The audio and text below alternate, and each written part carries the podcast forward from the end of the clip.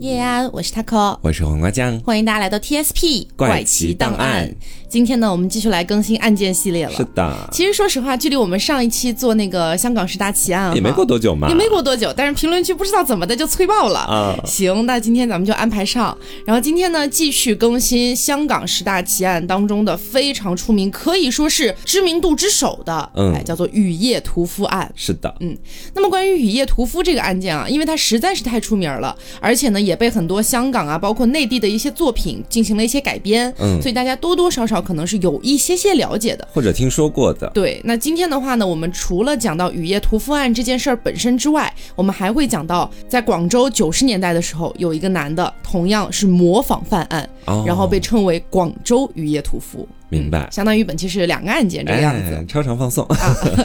那我们先把视线聚焦到第一个案件，也就是香港那边发生的雨夜屠夫案。嗯，这个凶手的名字叫林过云，当时是一九八二年的二月十一号。首先是香港警方在沙田城门河这个地方发现了一颗女性的人头以及一双女子的手臂。随后被证实是属于二十二岁的夜总会的一个舞女，叫陈凤兰的尸体。嗯，那么从这个地方开始，案件才渐渐的展开，警方呢就开始了一些调查和追踪，但是呢始终没有找到这个凶手，一直是到了差不多六个月之后，一九八二年的八月十八号，湾仔有一间这个照相馆的职员在帮他的客人冲洗照片的时候。发现这些照片里面有一些很恐怖的，好像是有人被肢解了的照片。嗯，于是呢，吓到了，暗中报警。警方看过之后觉得确实比较可疑，于是就暗中监视和跟踪。其实说白了就是悄悄的在那个照相馆附近蹲点儿，然后等这个客人来取照片的时候，不就能把他给逮捕了吗？嗯，所以说逮捕林过云的过程非常简单。林过云也是被警方逮捕了之后，发现是一个二十七岁的出租车司机。嗯。那其实这个算是一个案件的整体过程了。嗯，我们接下来可以先从一个最基础的地方开始盘起，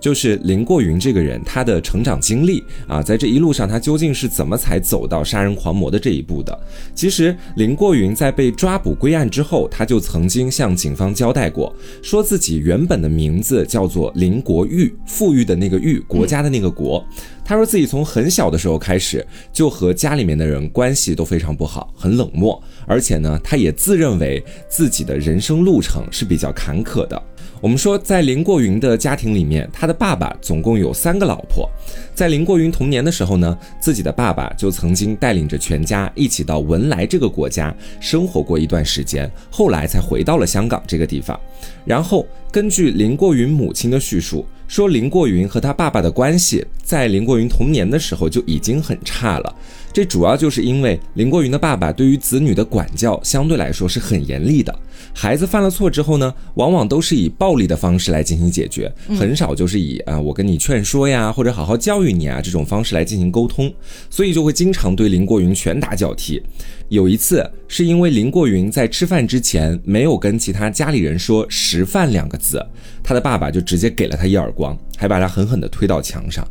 其实我们可以知道，在这样的一个严苛而且充满暴力的环境当中成长的话，林过云这个人，他和家里面的人的关系自然就不会太好。虽然是住在同样的一个屋檐下，但是呢，他平常在家的时候，经常就只住在自己的房间里面，也不和家里面人一起吃饭，也很少和家里面的人一起聊天，是一个比较孤独的角色。嗯，不过林过云的爸爸在后来向警方供述的时候，就曾经说。他说：“我不觉得自己的管教太过严厉，只是因为林过云在小的时候，他的性格太过于反叛和固执。如果我不加以管教的话，我害怕他以后会做出什么伤天害理的事情。嗯，他觉得说自己作为父亲是一定要承担教育孩子的责任的。总而言之，在家庭教育方面，林过云和他的父亲可以说是各执一词。嗯，在他童年的时候发生的那些事情究竟是谁的问题，我们现在其实已经不得而知了。我们就顺着时间接着来往下讲。”说林过云在小学毕业之后就进入了香港深水埗利玛窦中学读书。他在学校里面一边学习一边报考理工夜校，还顺带去学习一些冷气机维修的相关知识。不过在这里可以提一嘴哈，我们通过林过云所上的学校，其实也可以合理的去推测一下他的家庭环境，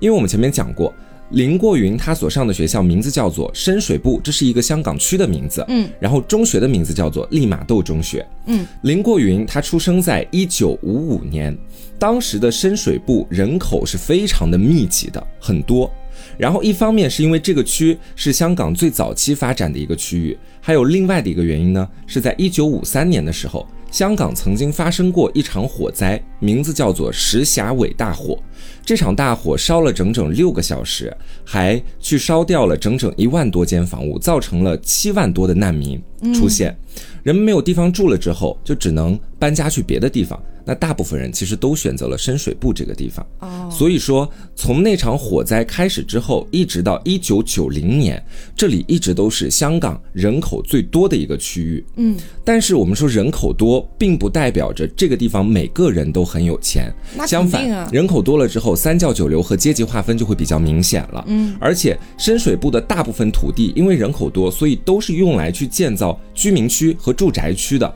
主要就是为了满足区域里面人民的这个基本住宿问题，而且呢，深水埗区的发展也是有官方的资料去说明，并不是很好的。我找到了一份名字叫做《深水埗区贫穷情况》的这个调查资料表，嗯，然后里面就有显示说，在二零一五年的时候统计的深水埗区，每五个人就有一个人在贫困线以下。而且深水埗区的贫穷率高达百分之十七，是香港十八区当中最贫困的一个区域。嗯，而且如果你现在去香港的深水埗区，有不少的旅行博主也会去那边看一看。大部分人在写，比如说去深水埗区的旅行笔记的时候，都会说这里的房屋样貌以及建筑跟香港六七十年代基本没怎么变过，没什么区别。嗯，也就是说，从六七十年代开始之后，一直到现在，这个地区其实都是没怎么发展的。所以，我们通过以上的这一通调查，就可以合理的推测，凶手林过云的家庭他并不是特别富裕的。从他出生开始，深水埗区或许经历过一小段时间的快速发展，但是很快就又重新归于平静了。他的家庭在这其中必然也受到了一定的影响，可以说。那接下来我们再说到哈，林过云从利玛窦中学毕业之后，就开始在他爸爸开的电瓶车店里面工作，之后呢，又到了家里面的亲戚那里去当冷气学徒。这个时候的林过云虽然表面上看起来非常的普通和正常，但他的内心已经开始有了一些比较变态的想法了。嗯，而且有的时候还会处于一个无法压制的状态。事情发生在一九七三年，这一年的林过云刚满十八岁，刚刚成年。他在红磡鹤园街的一个公厕附近，用刀胁迫了一个女子进入公厕。之后开始用手抚摸对方的下体，也就是猥亵对方。嗯，做完这件事情之后没多久呢，林过云就被警方抓获了啊，带到了派出所里面。然后呢，医生就对他进行了精神方面的诊断，就提出了说林过云在十八岁的时候就已经是被检查出有一定的精神问题的，并且认为他此时的状态并不是特别适合去受审或者被判入监狱。所以这件事情的一个最终结果是他被送进了香港的一个精神病院，名字叫做青山精神病院，算是大名鼎鼎的一个精神病院了。嗯，然后呢，在精神病院里待了一百零二天之后，他就出院了。从精神病院出来之后，林过云就给自己改了一个新的名字，叫做林有强。他原本的第一个名字不是叫做林国玉嘛？嗯，然后把它改成了林有强这个名字。这个时候他已经没有办法回到原来的工作还有生活里面了。所以他选择外出去当一名出租车司机，然后在一九七八年正式的当上出租车司机之后，他又给自己改了一次名字，把林有强这个名字。改成了现在我们所听到的名字，就是林过云。嗯，然后我们接下来跟大家讲的两个点，可以说是跟本次案件强相关的。这两个点也是林过云的人生当中两次比较重大的变动。嗯，啊，一个是在一九八零年前后，林过云的工作时间发生了一定变动，他成为了一个夜间的出租车司机。嗯，然后在一九八一年的时候，他又突然开始对摄影产生了很浓厚的兴趣。并且开始研究摄影技术，加入摄影协会。啊，这个就是林过云的一个基本情况。嗯，那黄瓜讲完林过云的基本情况之后，我们可以来看一下他在经历了这一切，就是他的前半生经历的这些，可以说是有一点坎坷的事情之后，哈，嗯，他成为了一名夜班的出租车司机嘛，嗯，然后他就先后杀害了四名夜归女性。啊，一共有四个人。那大家可能会产生一个问题啊，就是他为什么叫雨夜屠夫呢？其实是这样子的，是因为林过云他犯案的时候，大部分都是下雨的晚上。嗯，所以就被冠上了雨夜屠夫这个名字啊。嗯，好，我们接下来看一下他杀死的四个死者的一些信息。第一名死者叫做陈凤兰，当时是一个舞女，也就是我们最开始讲到的那个香港警方在沙田城门河附近发现的那一部分残肢，就是来自于陈凤兰的。陈凤兰当时在凌晨四点钟收工了之后，和朋友一起去喝酒。喝完酒之后，在尖沙咀地区搭乘了林过云驾驶的出租车，嗯，然后林过云就载着陈凤兰到了观塘啊，很多很多地方去兜风，嗯，兜完风了之后，林过云单独返回自己的家中去取了一根电线。当时呢，陈凤兰是在车上等待林过云回来。林过云回到车上之后，就用那根电线把陈凤兰给勒死了，并且把尸体带回了家中进行奸尸，嗯。奸尸呢是这一起案件，包括后面讲到的模仿犯案里面频繁频繁出现的一个犯罪行为。然后我们可以从一定程度上来判断的话，呃，不管是林过云也好，还是他后来的模仿者也好，肯定都是存在一些性变态想法的，是，心理也都有一定的问题。是。那么勒死了陈凤兰，并且带回家奸尸的第二天，林过云就从陈凤兰的钱包里面取了五百块钱。他拿这五百块钱干嘛呢？他到街上去买了一把电锯。哦，要开始分尸了。对，然后就把陈凤兰肢解成了七块，再用报纸包好，放到胶带里面。等到晚上他要上班的时候，也就是晚上去开出租车的时候，顺便就把肢体抛在了城门河里面。哦，嗯。而且我觉得说，一旦精确到七块这个具体的数字，我甚至都能想象到底是怎么切的了。嗯，可能就是头，然后两个手，两个脚，之后在肚子那个地方应该是一分为二的。嗯，应该差不多。嗯，是。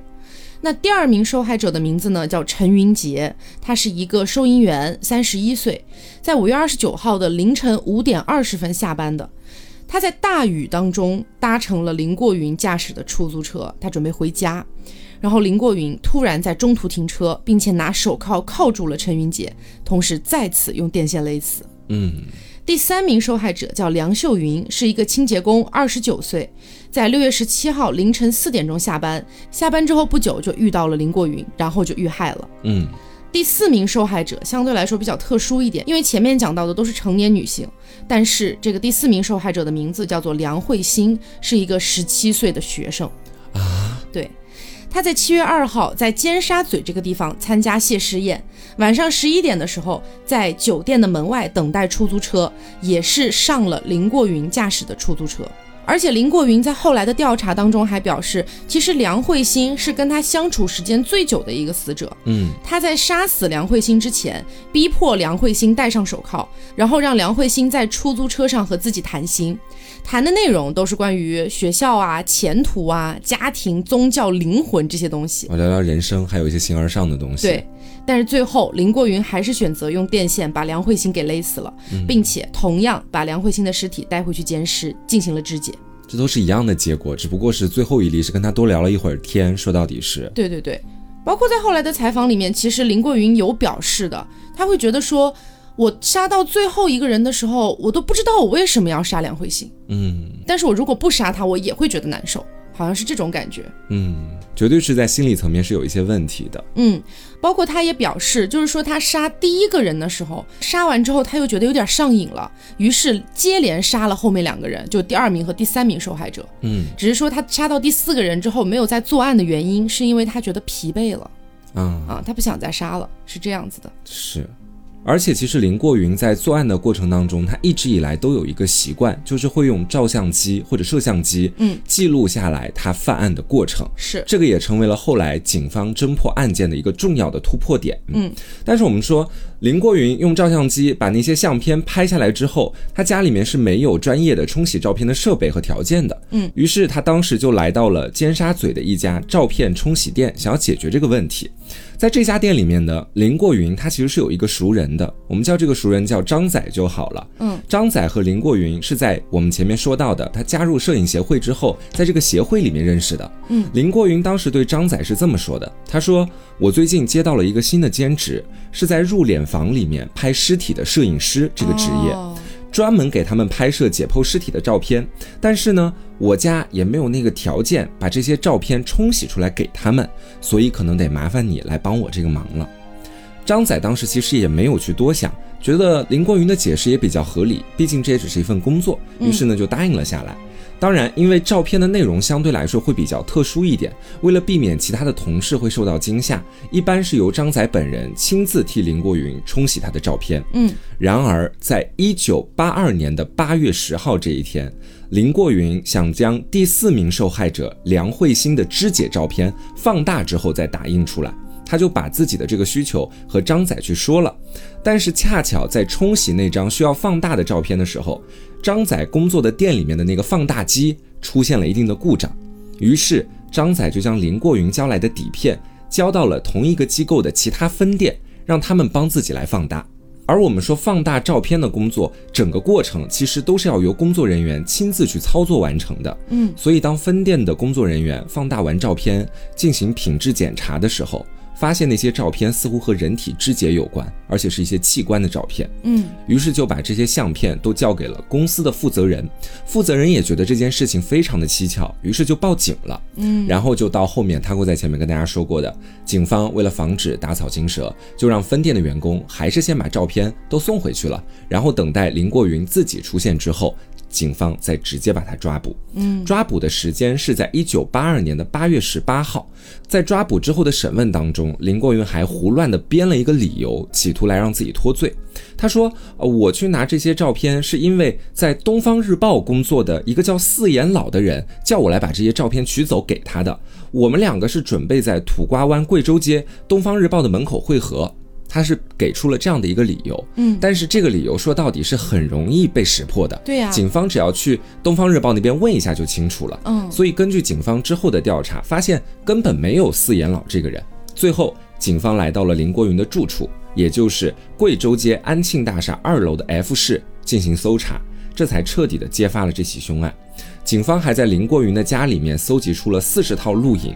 其中有三套录影带，拍摄的就是林过云对女性死者尸奸的一个过程，以及他肢解尸体的这样的一个过程。同时呢，还搜出了女性的性器官标本，以及女死者的裸体特写照片，还有杀人工具以及摄影机。嗯，这么一搜查，基本上就是证据确凿了。是。之后呢，林过云又带着警方来到了铜锣湾大坑山坡的草丛里面，挖出了两具女性的尸体。他也正式的被抓捕归案，嗯啊，然后在之后的案件进程当中，林过云也曾经透露过自己在作案时候的一个心境。他在法庭上面就曾经说过，他说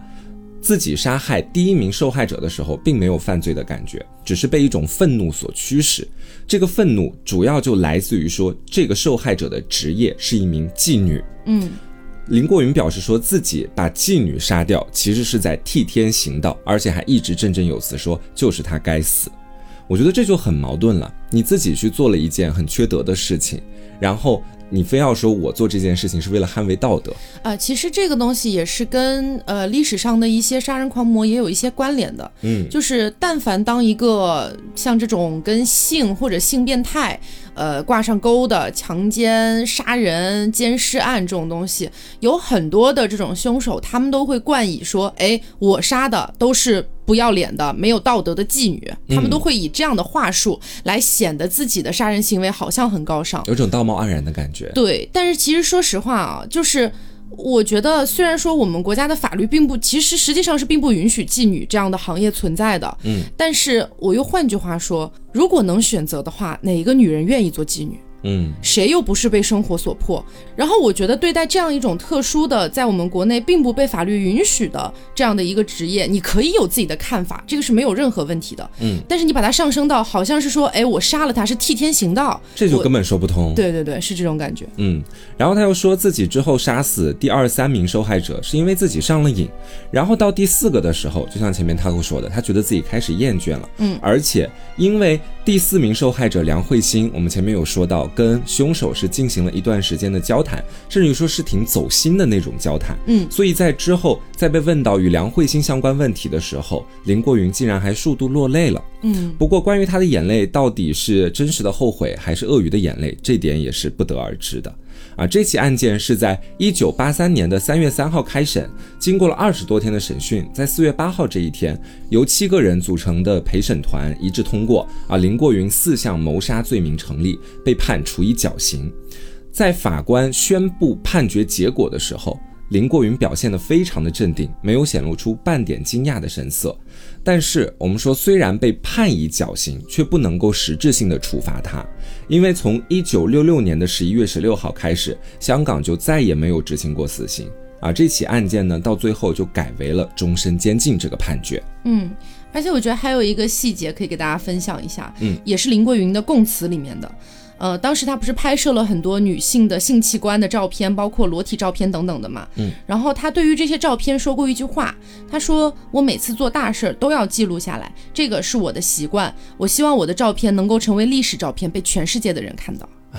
就他可能在做梦，我觉得，嗯，就是已经心理的问题到达一定程度了吧？对，可以这么理解。他甚至觉得说，大家是希望看到或者喜欢看到这样的照片的，嗯，所以他可以给全世界看到，但不知道这其实是一种犯罪的行为，嗯。然后我们之后再来说一下关于这起案件的一些灵异的传闻哈，嗯，其实说到底只有一个，就是说雨夜屠夫案在当时的香港其实是获得了极大的关注的，直到今天也被很多人考古，而且与它相关的影视文学作品也都一直层出不穷，这一点我就。就不给大家去细细赘述了，大家基本上去呃找一个关键词的那个词条搜索都可以看到。那我们来说一说这个灵异的事件到底是什么样的。这个事情呢是发生在林过云进入到监狱之后。我们说林过云入狱之后，他一直都表现的比较冷静，也比较少的去发出声音。有一次，惩教处的人员带他去空地上放风，给他一个自由活动的时间，但是因为他属于危险犯，所以整个过程当中都会被严密的监视住。而一位现场的工作人员，好像竟然通过监视器看到有四个半透明的人影一直在林过云的身边飘来飘去，他走到哪里，人影就跟到哪里，一直都不曾离开。而且呢，最令人心寒的是，这四个身影基本上都支离破碎，手脚和身体好像随时都会分开一样，只能够勉强的凑在一起。嗯，于是就开始有传闻说啊，那四个被害的冤魂因为死不甘心，所以一直都缠绕着他，找机会报仇。但是又因为林过云身上的杀气太重，所以冤魂无法进入他的体内，只可以在他附近徘徊。我觉得说。关于这个灵异传闻，我就就愿意相信的相信啊，不愿意相信的也可以不相信。嗯，就总而言之，关于具体有没有冤魂在徘徊，或者林过云有没有一些悔改的意思和想法，这些我们都不知道了。但是一个做了恶的人，他被成功的抓捕归案，并且为自己所做的恶付出了相当的代价，也算是为这个案件画上了一个比较完整的句号。是的。那这个案件呢，就是香港十大奇案里面最知名的雨夜屠夫案了。嗯，接下来我们来把目光聚集到一下他的模仿者的身上。好，事情呢是在一九九零年的二月，一直到一九九四年的九月，相当于是四年，差不多四年半啊，四年半多一点的时间，在广州市连续发生了十九起强奸杀害女青年的案件。哇！这十九起案件当中，有十八起是碎尸抛尸到野外的案件。这个案件可以说是当时建国以来，广东省从未出现过，在全国也实属罕见的。嗯，当时国内外的一些媒体是大加报道啊，互相炒作。当时甚至有传说是广州市区有一个魔鬼在杀人啊，有这样的一些谣言就四起了。于是广东省的公安机关承受了非常大的压力啊，当时可以说是面临着非常严峻的挑战。我们可以来先看一下警方当时给出的一些勘查结果。根据现场的勘查分析，死者全部都是年轻女性，嗯推测大部分都是外地来广州务工的女青年，其中有一些可能是暗娼。嗯嗯，还记得吗？跟林过云那个案件非常相似了。是，哎，林过云杀害的第一个也是一个舞女。那么当时的警方勘探还发现呢，死者基本上都是被勒紧了脖子这个地方，然后窒息死亡的。大部分的尸体用大小比较接近的麻袋包装起来了，用小的四轮车运载，然后抛尸地点基本上都是比较偏僻的路边或者就近的垃圾堆里面。他这个确实是全面的一个模仿，因为我们前面也说到，林过云在杀害死者的时候也是用电线把他们勒死。是的，那么像广东的这起案件，他的杀人手段，包括装尸体用的物品以及丢弃的方法，其实都跟林过云很像。那我们来看一下当时海珠区分局的这个警方，他们做出了怎样的一些侦查方案。这个到后面呢，也不能说是有意思，只能说是无心插柳柳成荫吧。嗯，是这样的，他们一开始设立了第一个方案，第一个方案呢，就是从刑警大队和相关的派出所抽调了三十名公安民警，组成了一个专案组，然后呢，主要是以夜间侦查为重点，然后去检查一下什么一些卡哨里面的小四轮货运车这个样子。嗯，但当时一无所获，于是呢，又有了第二次的。方案，第二次方案把专案组增加到了六十个人，同时在第一个方案的基础之上，对整个区近年来有前科或者说劳教啊或者之类的这样的一些释放人员进行了重点的调查，统一的都审查一遍，嗯，还是没找到，又改了第三次方案，把专案组人员增加到一百个人，这个可以说是全面出击了啊，嗯，仅仅是在新教镇这个地方开展的地毯式调查。摸底出来的可疑人员就有三千两百六十多个人，哦，然后排查出了重点线索六百多条，一个一个去查啊，同时还抽调了其他警力，在整个区设置了夜间的五十个查车的哨卡，并且各个派出所，在工作当中还发现了一些更可疑的一些对象啊，等于说这个时候是全面开始调查了。嗯，在这样的一个过程里面啊，虽然说这个模仿犯案者没有抓到。但是在这个过程里，破获了其他的刑事案件八十六宗哦，啊，其中还包含了两起不属于这个系列案件的杀人碎尸案，真是你前面说的无心插柳柳成荫了。对，那么当时为什么这个人这么难抓？哈，你看都已经派出了这么多人，全方位地毯式的搜索，还破获了其他案件八十多件，但就是没把这个人抓着。为什么呢？当时的专案组给出了四点分析，第一点分析呢是。根据在海珠区发现的这几具女尸的地点都是在比较偏僻的地方的这个原因，所以他们觉得不熟悉地形的人应该很难达到这样的一个效果。所以说他们就推断这个凶手过去或者现在可能就在海珠区新教镇工作过或者生活过。嗯。第二点呢，就是根据这些女死者死亡的时候，也就是尸体被发现的时候，她们的穿着都接近暗娼的这种打扮，所以也推断出这个凶手有可能是流氓或者是嫖娼的，或者是有调戏妇女的行为。所以当时在全市范围内提出要去排查二十到四十岁之间有犯罪前科的嫌疑对象。第三个点就是专案组发现。这个凶手专门杀害暗娼，以及非常喜欢割掉女性死者的乳房和外阴这种与性相关的一些对，算是性特征的一些部位，嗯，以及还会用物品塞进死者的嘴里，以及阴道和肛门，嗯，那么从这一点也能推断出，凶手应该是有性变态行为，是和仇恨报复女性的心理。所以当时也觉得说，应该在全市的精神病院或者说是专科门诊部去了解一下有没有这方面的精神病人。第四个点呢，就是同样的，因为前面说到抛尸的地点比较偏僻，而且在多个抛尸现场都发现了类似有零点六吨小汽车轮胎的痕迹啊，于是呃，警方就觉得说，应该在全市范围内去调查一下零点六吨的小汽车的车主和使用者，从中去排查一下。但是你想啊。这么多人，然后分析的这么有条理，但就是没抓到，是为什么呢？因为侦破其实是很有难度的，主要是接下来这几个点。第一个点是，凶手和这些死者其实都素不相识，没有任何因果关系。嗯。第二个点是，这个凶手其实是有三进宫的一个前科的，他具有非常非常丰富的反侦查经验。第三个点是，这个凶手他就是单独作案，而且呢，采取不定期跳跃式，像一个幽灵一样，这儿蹦一下，那儿蹦一下，哦，找不到规律。对，找不到规律。第四个点来看，就是从表面上来说，以案件分析的角度，这个凶手应该有一个比较稳定的家庭环境，他不具备单独居住的条件。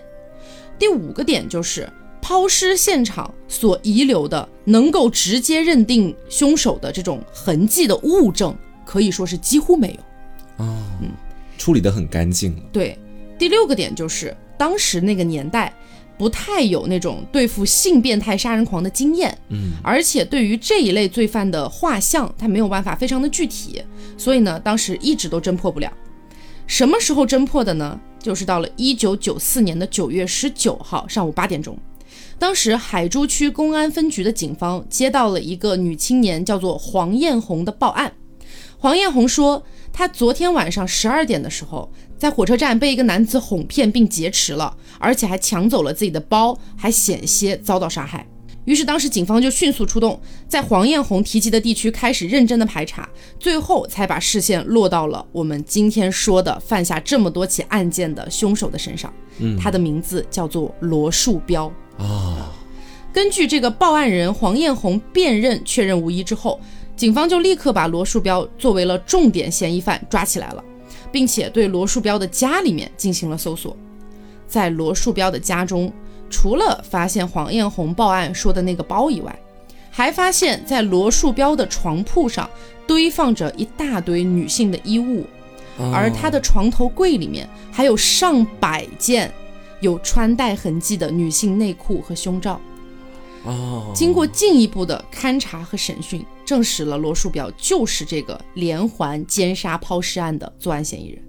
他家里面基本上全部都是证据。对，那这个地方大家可能会产生一个疑问啊，因为我们前面说了，罗树标一共作案十九起，杀害女青年十八人，为什么他家里会有上百件的女性内衣物呢？他自己平常也会去偷这些衣服吧？哎，对，是这样的，我们来说一下罗树标的生平啊。罗树标出生于一九五四年八月二十号，是一个广州人。他一开始出生在工人家庭，但是他在读书的时候就是冥顽不灵啊，曾经有多次的偷盗行为。嗯，在他高中毕业之后呢，他去学过木匠。一九七四年呢，正是因为盗窃被送到了劳动改教的地方两年。一九七七年初，罗树标从劳教所之类的地方啊出来了，然后又潜入了市家电研究所，又去盗窃。然后在那个地方被一个女士发现了，这个女的叫做冯丽云，嗯，然后罗树标就残忍的杀害了冯丽云，并且当时没有落网，哦，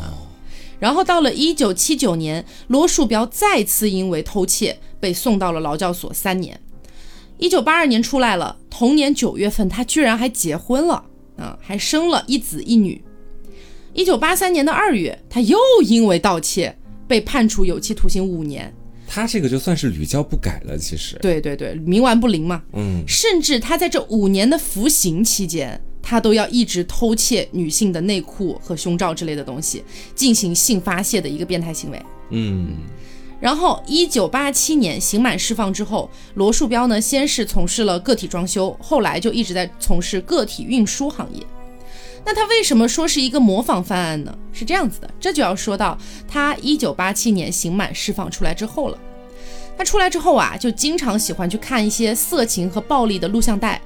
他就发现其中有一套就是以香港杀人割尸的出租车司机林过云为原型的录像带。这个录像带的名字叫做《物业屠夫》，嗯，讲述的就是一个杀人狂如何奸杀女青年，包括割外阴和乳房的一个录像带。相当于就是把林过云的原型拿来改编拍了一个电影，然后被罗树标看到了。哦，这个录像带呢，对罗树标的影响非常大，非常深刻。他认为这非常刺激，而且很有挑战性，并且逐步的就产生了一种强烈的模仿欲望。他为了发泄性欲呢，就经常去四处偷窃别人晾晒在外面的一些女性衣物。他有一个日记本儿，于是呢，后来警方就发现，在他的日记本上记载的关于他偷窃女性衣物的，就有二百零八次。哦，他等于是在日记本上把自己所犯下的罪行都记录下来了。啊，对。哦，那从一九八九年开始，罗树标一开始是把一些就是那种服装店可能会丢掉一些这种时装模特，就是那种塑料的呀或者树脂的，反正就是假人嘛，他就会把这些模特。捡回自己的家里面，然后拼成一个完整的，然后再把偷来的衣服裙子给这些模特穿上，然后用来发泄性欲。这就是一个变态。对。然后一九八九年到一九九四年九月被捕之前，罗树标他经常就是夜晚的时间，一个人开着那个零点六吨的小货车到天河区大街这个地方。他当时一共把二百六十多名在路边招嫖的暗娼。再到了黄浦区附近的野外进行了嫖宿，而且同时对于那些就是稍微有一点不顺他心意的，或者反抗他的，或者说是进行嫖宿过程里面要求罗树标带套的，或者说不让他强奸两次的，以及上车的时候想要去观察一下车牌的，所有的这些稍微有一点点不顺他心意的，罗树标的杀人动机立马就起来了。哦，嗯。那在一九九零年的二月七号这天晚上，是罗树标第一次杀人奸尸的开始。他利用了两个多小时的尾随时间，在新洲路段把一个女青年骗上车了之后，再到了一个乳牛场进行了强奸。当时遭到了这个女青年的强烈反抗，于是罗树标就把她掐死之后奸尸了，并且把尸体抛在了路边。第二天上午，他还去抛尸现场观察了一下动静。在这之后的一段时间，其实罗树标表示他都非常害怕，但是后来看到警察并没有追到他的头上来，他胆子又大了起来。嗯，因为他当时觉得说，哎，警察应该只会去侦破有因果关系的案件。像这种其实是无差别的，我和死者又不认识，应该不会被查到。对他其实在做的一直就是对某个特定群体的无差别杀人。是，那到了一九九一年的二月份，罗树标继续作案，而且是越作案越起劲儿，一发不可收拾。每次深夜杀人了之后，罗树标都用小货车把尸体载回家里面，独自把这个尸体扛上阁楼，连续奸尸数次。而且还模仿他看过的录像带里面的一些肢解的情节，用刀把一些女青年的乳房外阴割下来，烘干了之后继续玩弄发泄，就非常变态。嗯，包括肢解了之后的尸体，就分别用一些包装袋呀、油桶啊、木箱啊之类的给它包装好，也是凭借着他自己对于新教镇这个地方的熟悉程度，他就到处流窜，到处抛尸。有一次，罗树标用一个木箱装好了一个女尸，准备在外面抛尸的时候，被他的妻子刘美婷发现了。嗯，他当时对刘美婷谎称啊，说这个尸体是我开车的时候不小心撞死的一个人，我没有办法去自首，自首了我们家就完了，就这个样子哄骗他的妻子。于是呢，他妻子没有选择报警。啊，嗯，包括罗树标在他的自我供述里面有讲到，他每一次作案得手之后，心里面都有一种随心所欲、飘飘然的那种感觉。并且他还在有的受害人的阴道口腔内塞入内裤和袜子，